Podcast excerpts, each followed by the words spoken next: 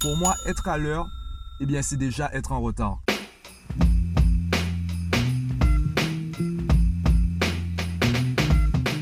Yo, as-tu déjà eu l'impression d'être en avance sur ton temps?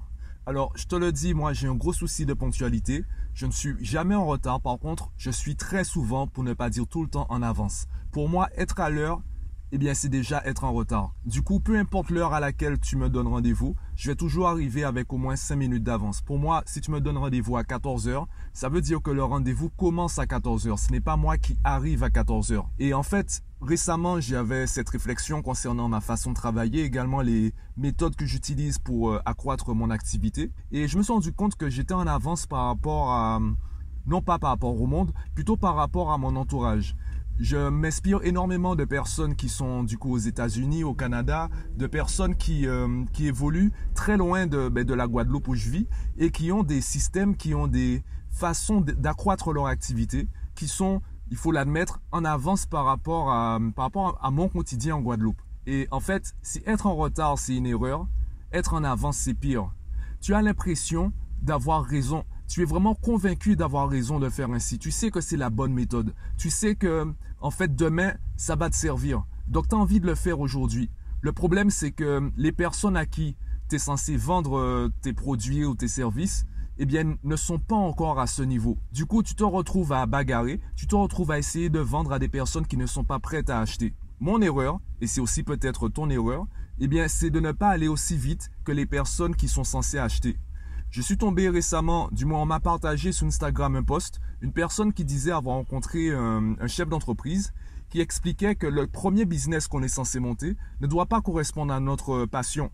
Le premier business qu'on est censé monter, c'est un business qui rapporte de l'argent. N'essaye pas de vivre de ta passion du premier coup. Commence d'abord par gagner de l'argent. Quand tu auras gagné de l'argent, quand tu seras libre financièrement, à l'aise financièrement, eh bien là, tu pourras te consacrer à ta passion. Mon erreur, c'est un peu cela. Mon erreur, c'est de partir uniquement sur euh, ce que j'aime et de travailler de la manière que j'aime et de négliger ce que mes futurs clients aiment ou la manière dont mes futurs clients pensent ou agissent.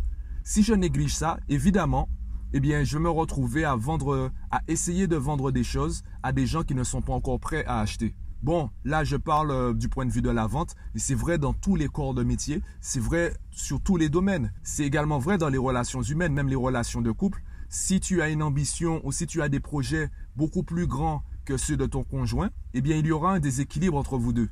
Il y aura un déséquilibre parce que tu as des attentes que ton partenaire, ta partenaire de vie, n'a pas encore. Donc tu vas parler, tu vas soumettre des idées, tu vas proposer des choses que ton ta partenaire n'est pas encore prêt ou prête à faire, ne serait-ce qu'imaginer.